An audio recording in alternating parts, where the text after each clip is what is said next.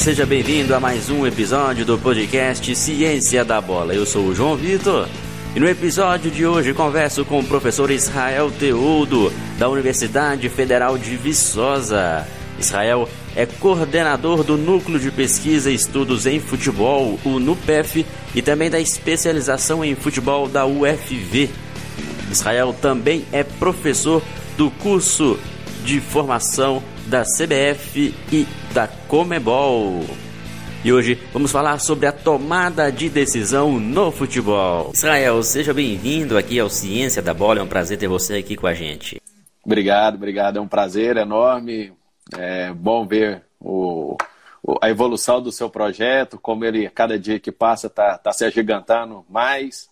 Isso mostra, obviamente, né, o, o quanto que a responsabilidade do seu trabalho e a qualidade dele tem impactado aí a, a todos. Então é um prazer estar aqui.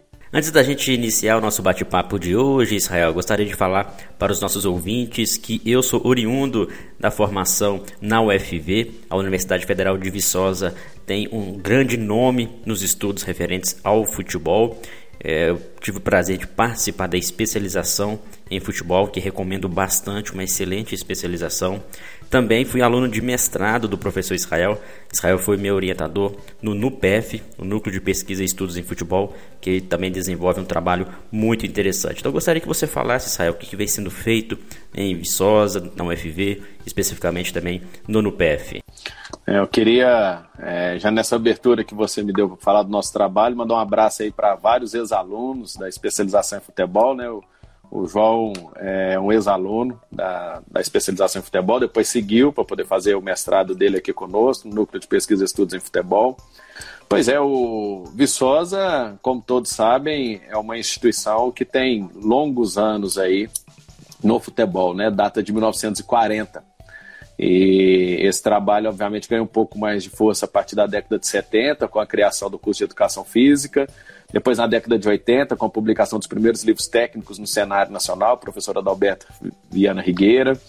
Depois, na década de 90, o professor João Boas, juntamente com o professor Próspero, lançaram algumas clínicas de futebol. No, no, nos anos 2000, houve é, a criação do curso de especialização em futebol, né, que hoje é um curso reconhecido nacional e internacionalmente, atrai gente de todo o Brasil e de fora, é, e que nós estamos aí indo para a 12 turma, que inicia as atividades agora em julho.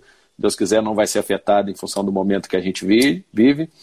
E a partir de 2010, a gente veio com, com o Núcleo de Pesquisa e Estudos em Futebol, que é o NUPEF, né, colocou aí o site para todos que estão acompanhando nós aí, é, fazendo pesquisa de vanguarda especialmente na área da tomada de decisão, do comportamento tático e, e obviamente, fazendo as contribuições dentro do cenário nacional, né? É, para que a gente possa melhorar as nossas práticas, formar jogadores inteligentes, jogadores criativos. Então, esse tem sido o trabalho que a gente tem feito aí nos últimos anos. Realmente um trabalho fenomenal, um trabalho exemplar. Recomendo bastante vocês acompanharem depois de perto sobre no PF e a especialização em futebol de Viçosa. Bom, Israel, vamos direto ao nosso assunto de hoje, que está linkado aos estudos que também são realizados aí no NUPEF, que é sobre a tomada de decisão. A gente ouve hoje em dia muitos comentaristas, jornalistas e até pessoas da área do esporte comentando sobre a importância da tomada de decisão. A gente sabe que há artigos uh, estudos que falam sobre essa temática. Eu gostaria que você apresentasse para a gente o que, que está sendo de mais emergente dentro desse assunto específico da tomada de decisão no futebol. Muito interessante essa sua questão, João, porque hoje é 1 de abril, né?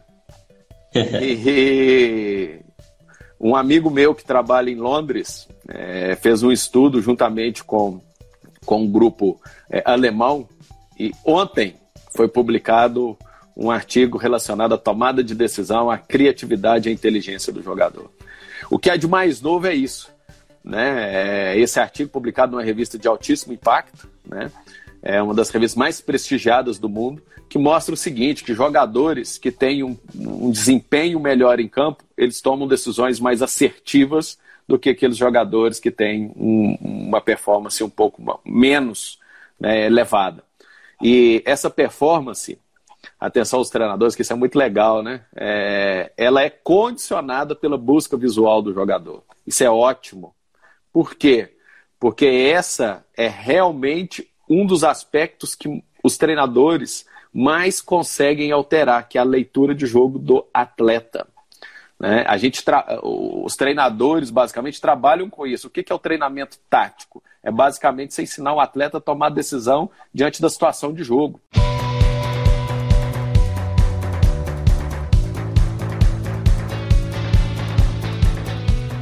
Né? A função do treinador e do auxiliar técnico é fazer com que o atleta ele seja mais bem formado, possa tomar decisões inteligentes, possa tomar decisões criativas no momento de jogo, né?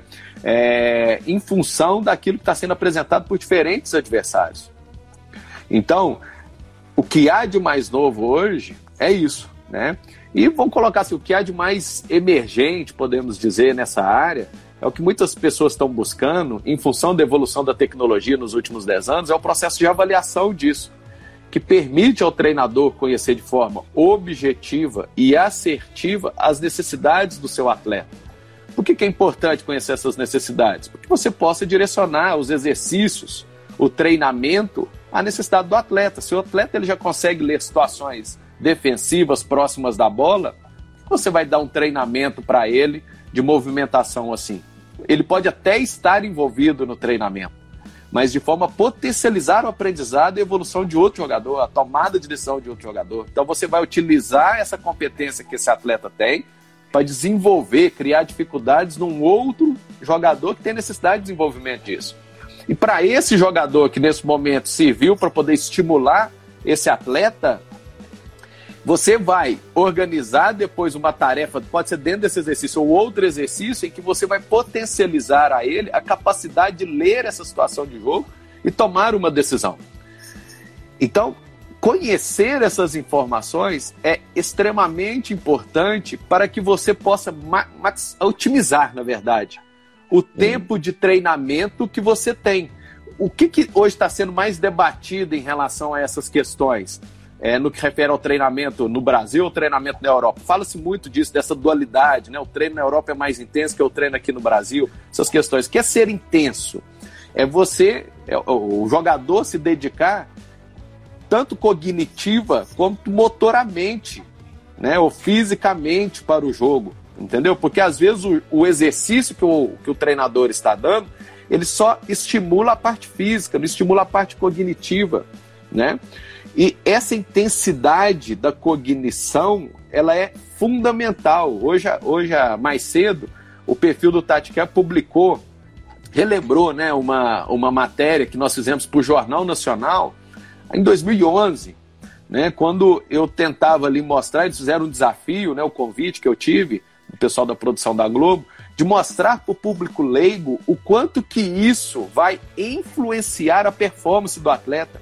O atleta que está treinando, jogando, com sobrecarga cognitiva, com fadiga cognitiva, isso influencia a questão cardiorrespiratória, cardiopulmonar desse atleta, que vai também influenciar a parte com que um, a parte muscular dele, motora, física, o desgaste físico desse atleta vai enrijecer, se ele sentir essa, essa fadiga cognitiva, enrijecer a questão muscular, ele vai perder a curácia técnica, ele vai errar um chute, um chute no ângulo, às vezes, só pega na trave. Não vai pegar mais no ângulo, porque ele está sentindo o peso da partida. Né? O atleta vai se desgastar mais e o atleta vai ter mais dificuldade de voltar para uma partida subsequente. Você vai ter que fazer um outro processo de recuperação desse atleta. Né? Ou você vai ter que deixar ele mais tempo se recuperando. Ou se ele está jogando com o músculo enrijecido, se a capacidade cardiopulmonar dele não leva oxigênio né, para as partes mais periféricas, ele pode se lesionar com maior facilidade. Então, essa relação da questão cognitiva, da quantidade de tomada de decisão que esse jogador tem numa partida, os estudos indicam, né? Os estudos foram feitos é, de forma a contabilizar essa situação, mostram 2.500, mas há uma estimativa da década de 80 que fala em 4.500.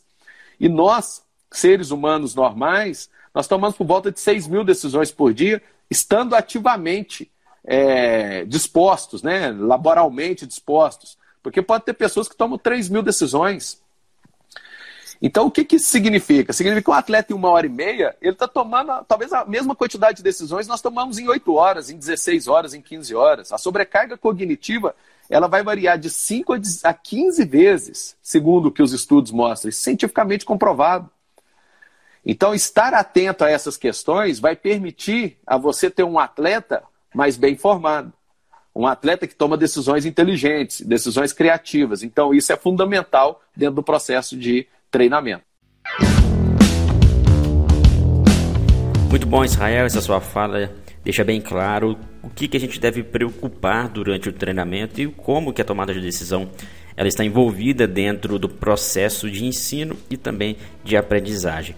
Uh, muitas pessoas comentam sobre metodologias, formas de treinar, entendimento de conceitos, mas é, antes disso a gente tem que entender até que ponto a gente pode otimizar o treinamento para aproximar cada vez mais da realidade do jogo.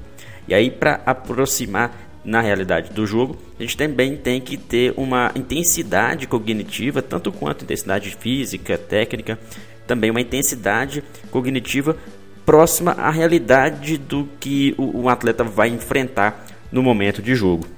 Mas para a gente saber o que treinar e até fazer esse controle de cargas e qual intensidade a gente vai, vai trabalhar esses conceitos, a gente também tem que saber avaliar.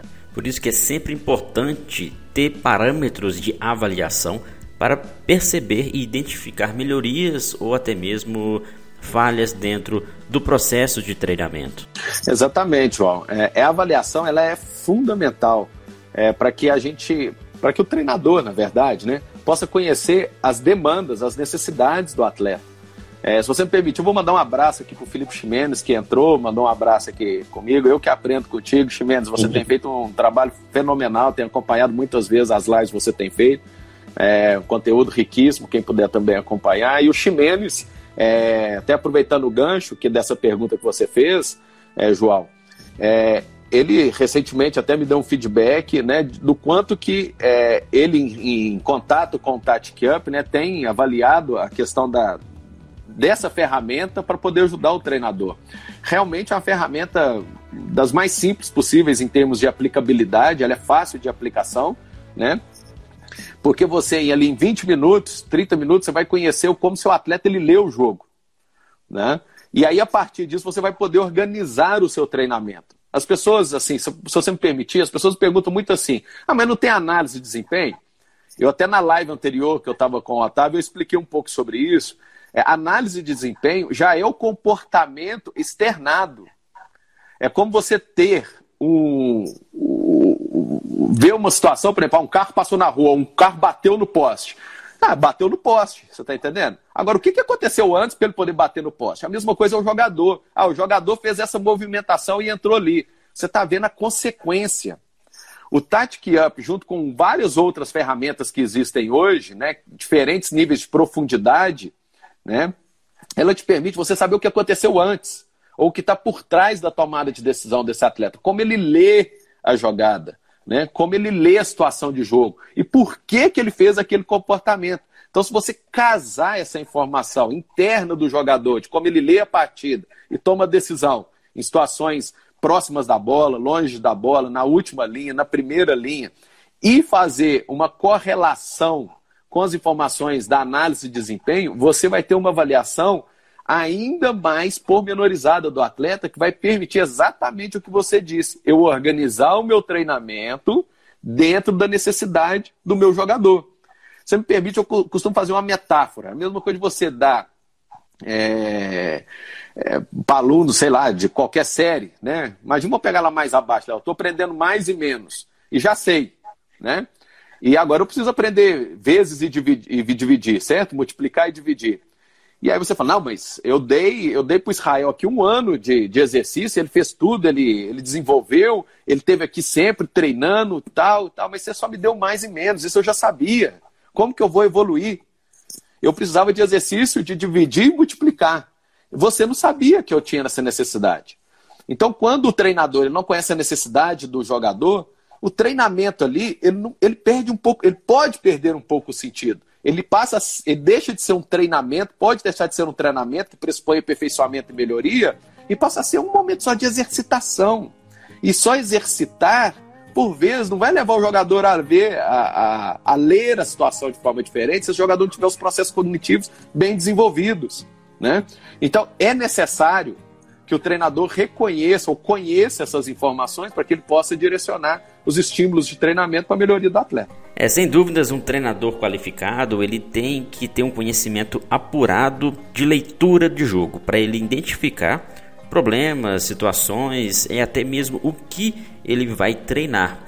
Sabendo disso, ele consegue modular a intensidade, os ajustes necessários para desenvolver também as habilidades cognitivas, o processo de tomada de decisão, dos atletas. Muitas pessoas, Israel, têm, têm dificuldades em, em, em compreender o, o, processo cognitivo e avaliar o processo cognitivo porque é algo que não está tão claro, não está tão visível quanto uma análise de desempenho, por exemplo, quando a gente tem esses resultados. É algo mais oculto, tanto quanto importante, um pouco mais oculto e está antes do resultado.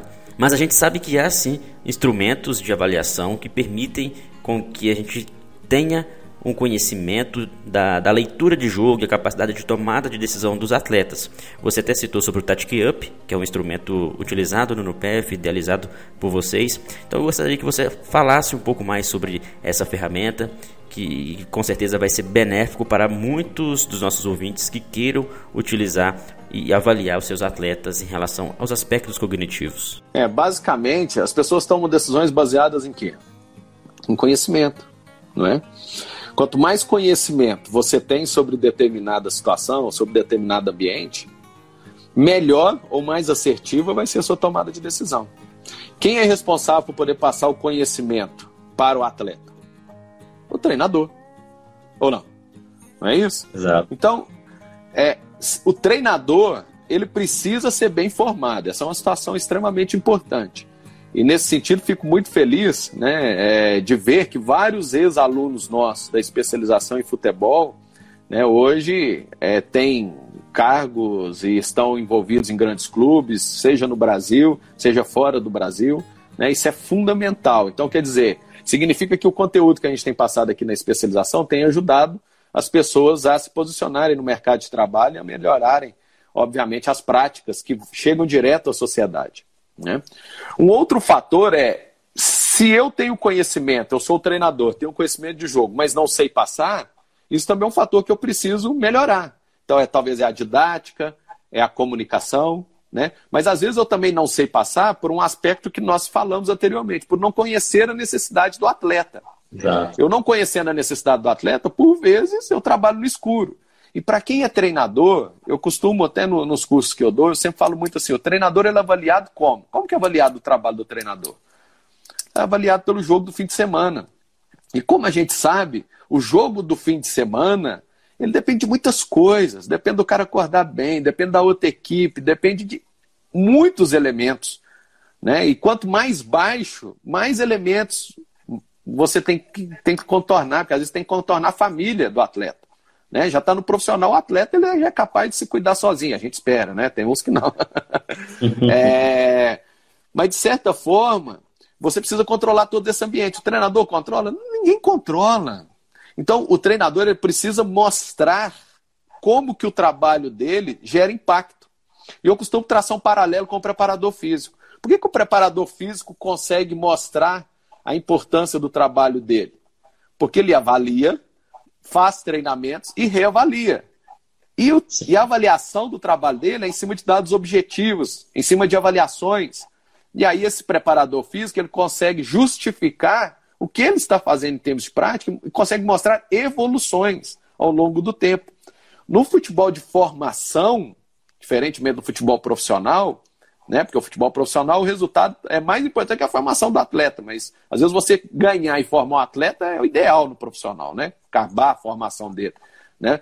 Mas no futebol de formação, a evolução do atleta ela é importante, está em primeiro plano e ganhar em segundo. É bom formar um atleta ganhador. E para formar um atleta ganhador, ele tem que saber tomar decisões. Então, para quem é treinador, se você consegue avaliar, dar treinamento, avaliar de novo, você vai contar com a ferramenta ou com com uma forma valiosa de justificar o seu trabalho. Você não vai ficar tão à mercê mais do resultado do fim de semana. Até porque o que mais se quer, né, quando você chegar no clube, acredito que todos vão te dizer, que você quer que você forme jogadores inteligentes, criativos para o jogo, jogadores que possam mais para frente servir a equipe principal ou possam ser vendidos. Né? Então, você fazer uma evolução desse atleta ao longo do tempo é, vai permitir que você seja valorizado dentro da instituição. Né? Eu costumo dizer assim: um, um, engenheiro, um médico ou qualquer outra profissão muito valorizada, ou que seja o professor mesmo, né? mas pegando o um engenheiro e um médico, ele não é formado é, só na universidade. Como jogador de futebol não é formado só no profissional ou só na categoria sub-20. Há conteúdos que o médico o engenheiro ele vai aprendendo quando ele tem idades menores. Né? Então, coisas que ele aprende com 4, 5, 6 anos que ele vai levar para a vida toda. Tá? E assim é com o jogador de futebol.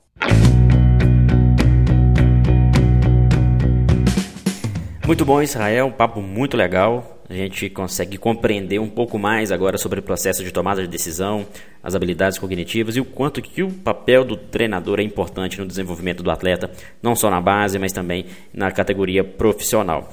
Antes da gente fechar o nosso bate-papo, Israel, gostaria que você falasse sobre o seu livro, o livro Para o Futebol Jogado com Ideias, com a participação também do professor Júlio Garganta e José Guilherme. Eu considero um grande livro no momento. Aconselho os nossos ouvintes, se tiverem a oportunidade, de adquirir e fazer a leitura onde trata muito bem sobre os aspectos do futebol de forma geral, principalmente os aspectos táticos, cognitivos, para eficiência do treinamento.